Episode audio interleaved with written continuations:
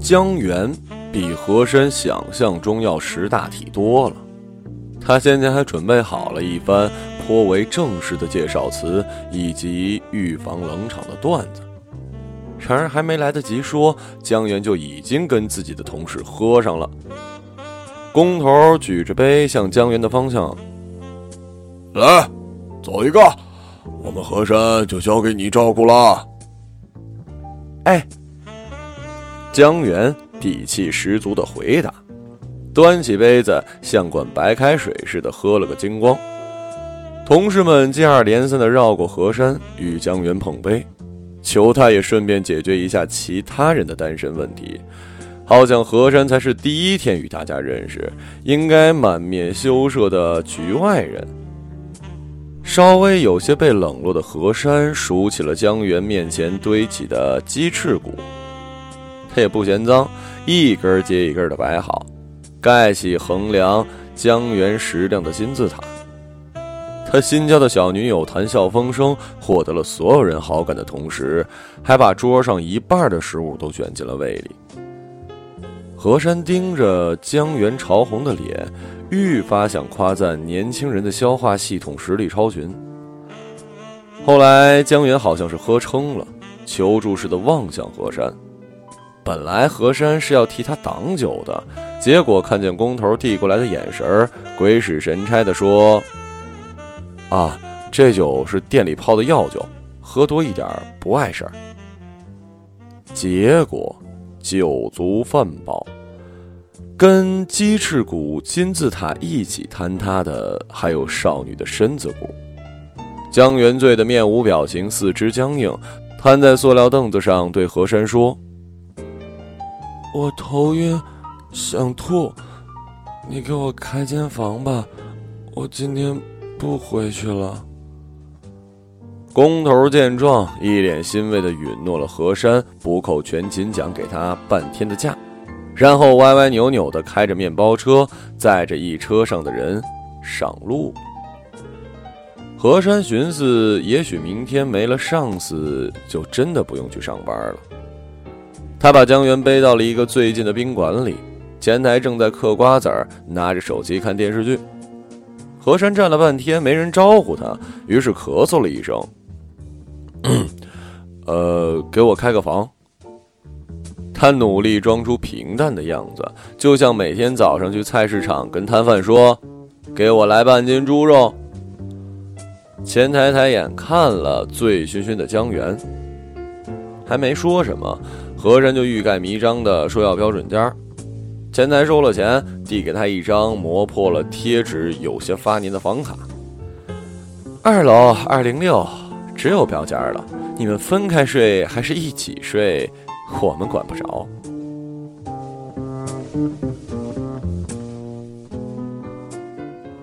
和珅和江源第一次约会的地方是在游乐场，然而这却并不是他们第一次见面。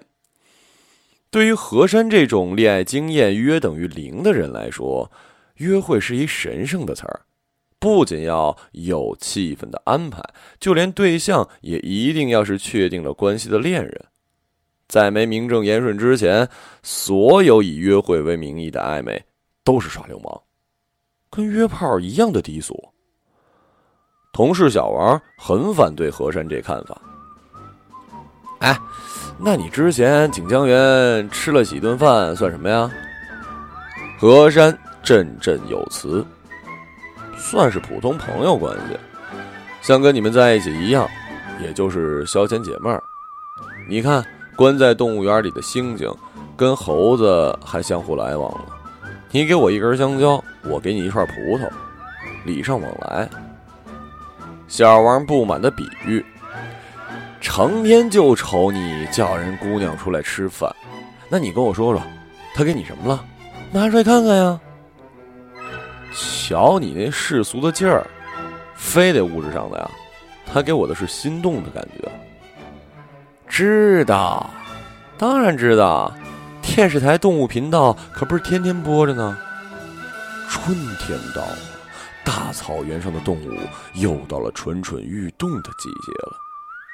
说到底，你自己还不是一禽兽？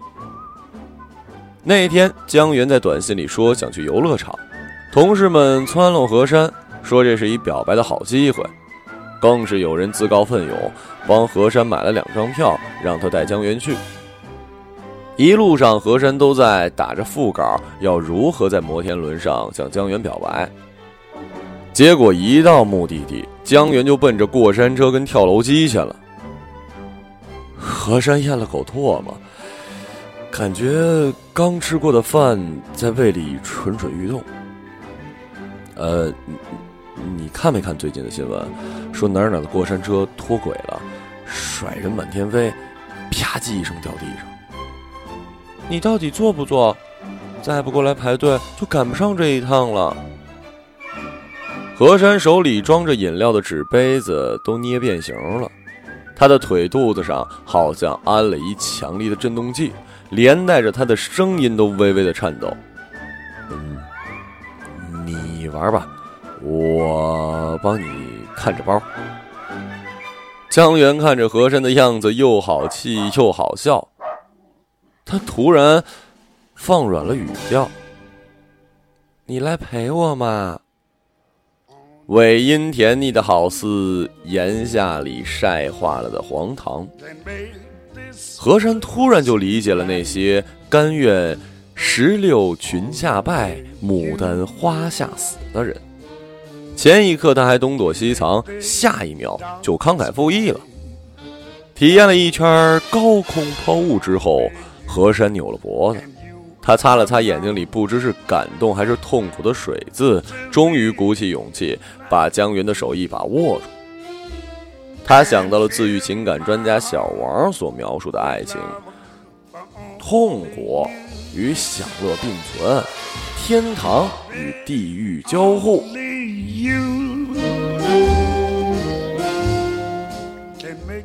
和珅的耳旁，天使与恶魔各执一词。标间的床只有一米二那么宽，和山小心翼翼的跟江源挤在一起，身体又巧妙的保持着一段距离。药酒本来是和山骗江源的，但此刻和山却觉得像是喝了百年人参泡过的酒一样，空气里都溢出荷尔蒙。酒桌上。关于男女之间的旖旎幻想，已经在和珅的脑海中千回百转了好几圈。从光碟跟小说耳濡目染的场景，终于轮到自己实现了。就摸一下，没关系的。恶魔脚踩着理智，在他耳边悄悄地说。和珅伸出手搭上江源的腰，隔着一层 T 恤。就是少女温软的酮体，他被蛊惑着，手指渐渐向上摸索着陌生的轮廓。叮！江源几乎是条件反射的坐了起来，和珅猝不及防的收回手，差点沿着床沿滚下去。然而江源只是掏出手机看了一眼，像是回光返照一样结束，摔回了被子里。嗯，你要是头晕，就继续睡。何山试探的问，见他又睡熟了，偷偷拿过江源的手机。他多多少少想窥探江源的隐私，不管是生理还是心理，毕竟占有的欲望也是源自于爱慕。结果他并没有什么收获，江源的相册里没有任何糗照或者让何山想入非非的自拍。只有满满的食物照片，好像每顿饭都值得纪念。江源翻了个身，把头拱在了和珅的怀里。熄灭的小火苗又被点燃了。和珅觉得这肯定是女生的暗示，他扳正了江源的脑袋，准备落下一个吻。恶心。还有一厘米就要成功的时候，江源说：“何山摸了摸自己的脸，没有满面油光，胡子也是出门的时候刚刮的。自己从小在家里被邻居亲戚夸长得根红苗正。”他犹豫的退后了一些，江源立刻就错开了身子，趴在床边吐了起来。看着江源排山倒海的势头，李智终于回到了自己的身体。他目睹了江源反刍似的吐出了所有没来得及消化的食物，他只能硬着头皮去找前台，要来拖把跟新的垃圾桶。折腾到了后半夜，江源又叫肚子疼，乱七八糟的指了一通，也说不上是胃还是阑尾。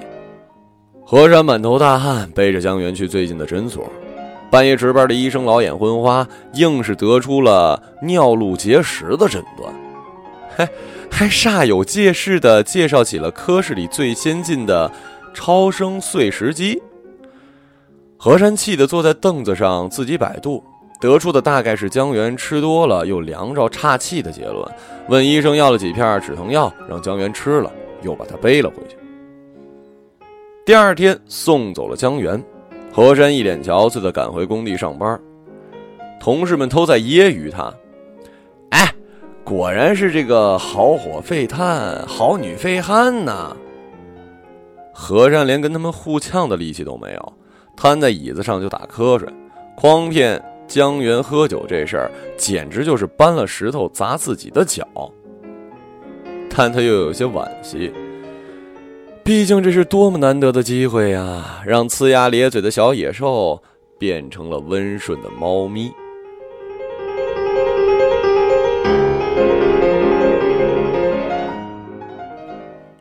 河山第一次遇见江源是地铁上，那天是周五下午，起始站刚过，地铁就挤得不像样子了。地上用黄线隔离开的进出通道完全没有任何作用。所有人都在进行一场角力，恨不得把挡在身前的人掀进地铁里。眼看快轮到自己了，里面又跌跌撞撞冲出一人，不由分说把进去的人全推开。慌忙中，何山被踩了脚，刚刚皱起眉，站在自己面前拖着行李的姑娘就开口了：“赶着去投胎呀！”匆忙撞出来的男人年过半百。被一个年龄能当自己女儿的姑娘当众辱骂，即刻恼羞成怒，转过身就要动手。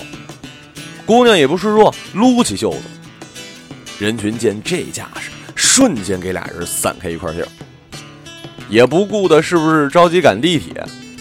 何山装作匆忙的样子，低着头将姑娘推进了地铁，把俩人隔开。男人骂骂咧咧了几句，只好走了。上地铁后，姑娘就开始拿着手机专注刷微博。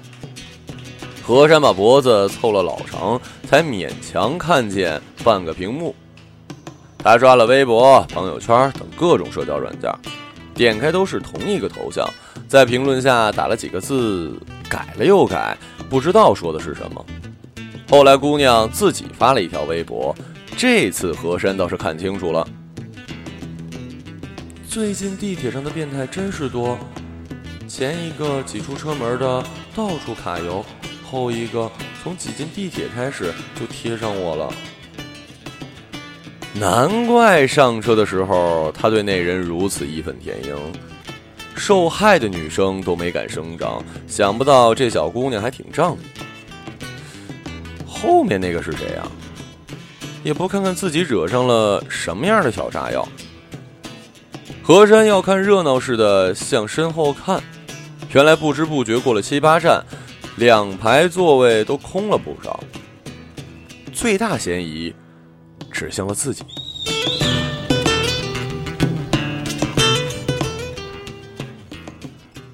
何山尴尬的咳嗽了一声，稍退开了一步。好看吗？姑娘突然转过身问何山，脸上带着戏谑的笑容。姑娘的眼睛很大，何山有些愣神儿。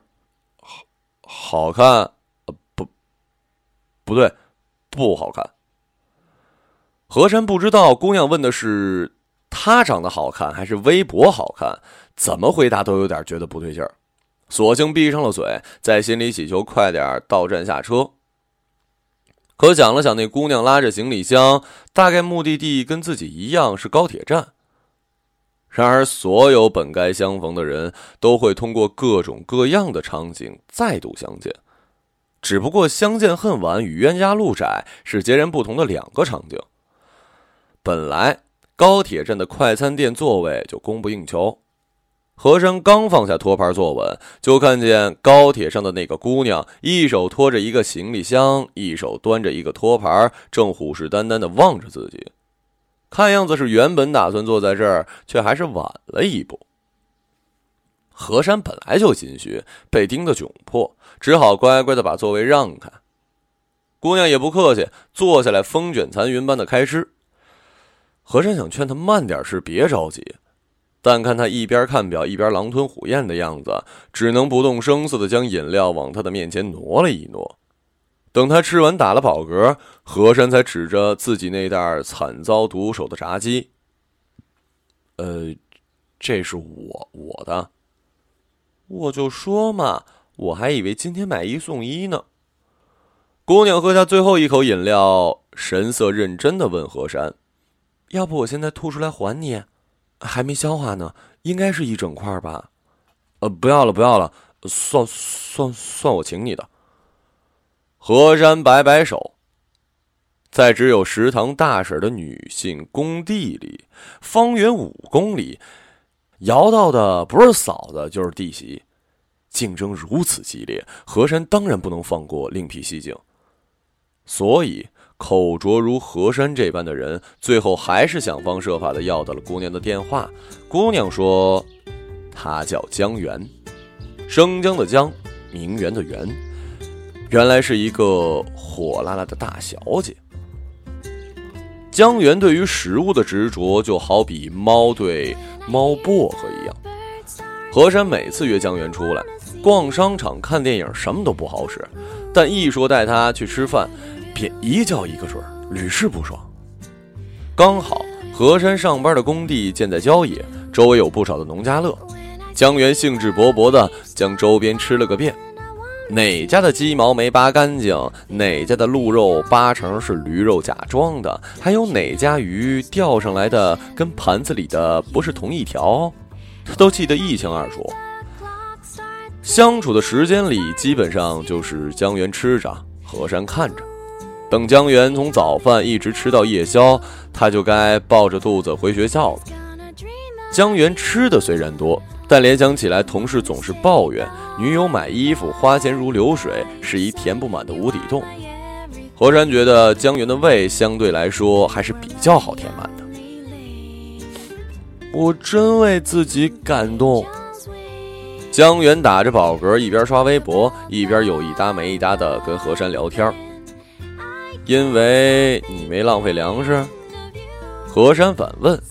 他刚刚亲眼目睹江源吃完了一整只鸡，又要了一碗米饭，用来拌盘子里剩余的汤汁。你看，因为你在地铁上帮了我，所以我只好以身相许的报答你。这么重情义，难道不感天动地？我简直就是现时代的田螺姑娘。何山抽了一张纸，帮江源擦掉嘴边的油渍。至今为止，你吃掉的田螺姑娘都已经够拯救成千上百的单身汉了。江源斜了他一眼，继续靠在椅子上玩手机。何山讨好的凑过去看，哎，你好像很关注这个人啊，是个明星。他记得在地铁上的时候，江源就格外关注这微博。来回翻了好多次，还写下了许多留言。是个美食评论家。江源把手机给何山看了一眼，确确实实满满都是食物的图片。对了，我什么时候请你朋友吃顿饭吧？刚好帮我同事们物色几个。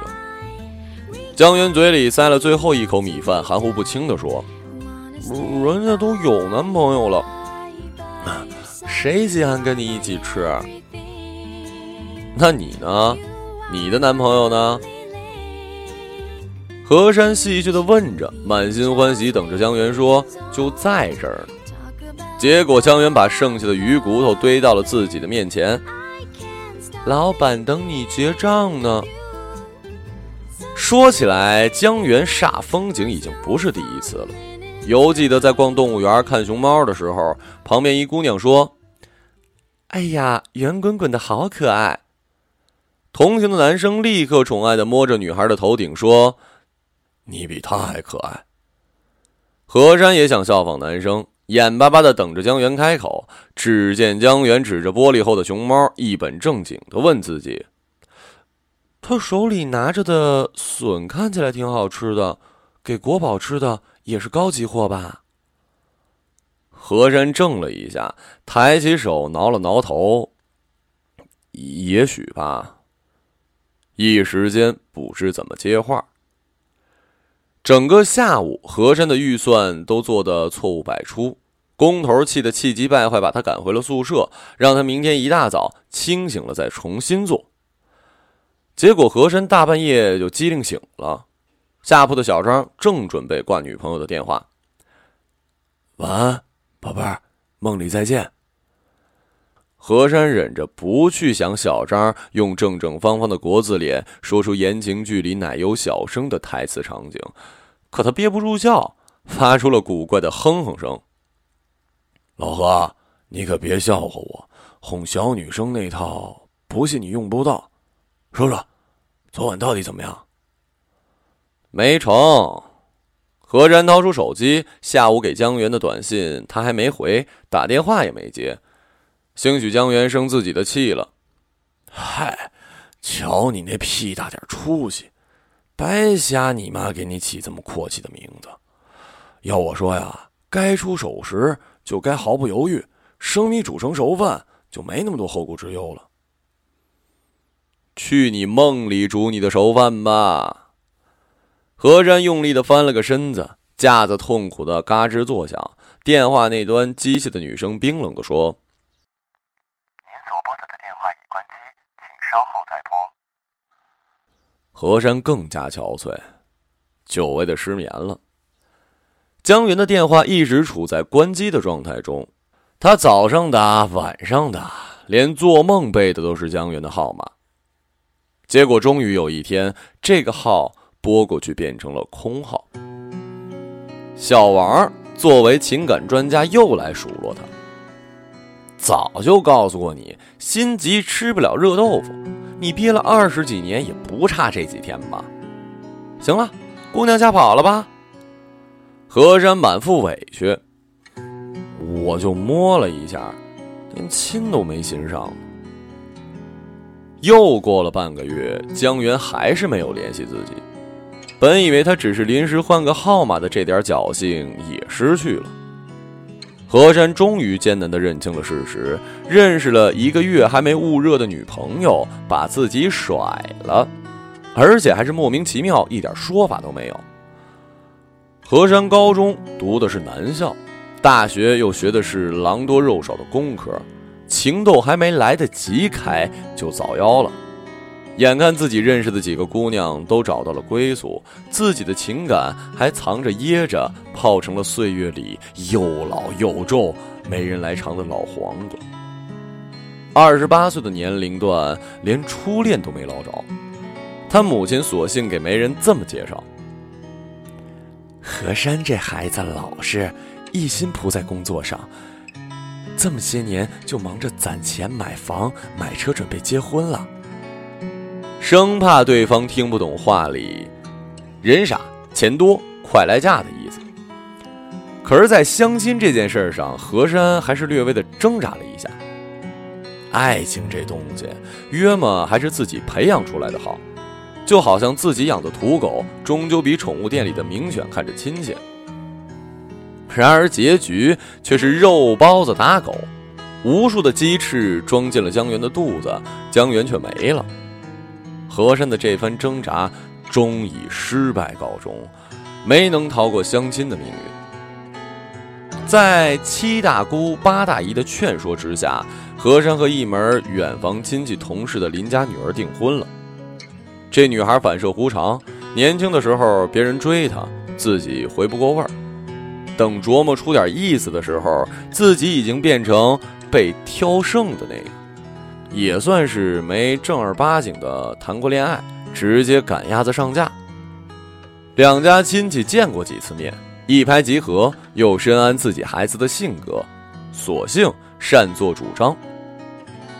订婚之后，何山跟女孩有模有样的约会，看电影、逛公园，一样没落下。只不过女孩跟江源有着同一个毛病，只要一出门就不停嘴，吃完主食还塞一堆零食，每次约会后。必定上吐下泻，在家病恹恹的躺个两三天不出门。领证的前几天，女孩打来电话，说自己有些后悔，要再考虑。和珅他妈当即就不乐意了，给准亲家打了电话，说聘礼收了，婚讯也给亲戚朋友通知了，这事儿坚决不能黄。但和珅还有点良心，偷偷把女孩叫出来喝酒，问她到底哪里不满意。姑娘喝多了之后，一把鼻涕一把泪的对何山说：“他喜欢我那么多年，怎么说结就结了呢？和你在一起的时候，我看到那些我和他曾经一起去的餐厅、电影院，就忍不住想哭。我怕我一开口叫的就是他的名字。他离开我以后。”我觉得心都被掏空了。和尚安慰的拍了拍姑娘的背。其实，我还挺喜欢你的呢。对不起，我实在没办法。何山曾经对江源肉麻的说“我爱你”的时候，江源笑嘻嘻的回答是“谢谢”。无论是抱歉还是感谢，都巧妙的婉拒。直到再也欺骗不了自己内心的时候，这段始终无法被回应的感情走向了终点。从未谈过恋爱的人，很容易就会喜欢上另一个人，而真正经历过爱的人，心里就很难走进别人。何山和江源从认识到交往只有不到一个月的时间，快速短暂的恋情让何山头脑发热，忽视掉了那些显而易见的细节。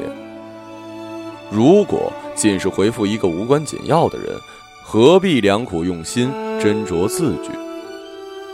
江云的手机里并不是什么都没有，而是跟那个微博的主人一样，删掉了所有与对方有关的东西，就只剩下死物。一个人存在过的痕迹，永远不可能被抹消。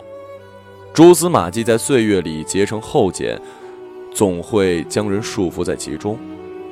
即便真的要抛掉过往，也是连同与自己紧密相关的每一瞬，透支着未来，填补空缺，也不过是制造更多的空洞。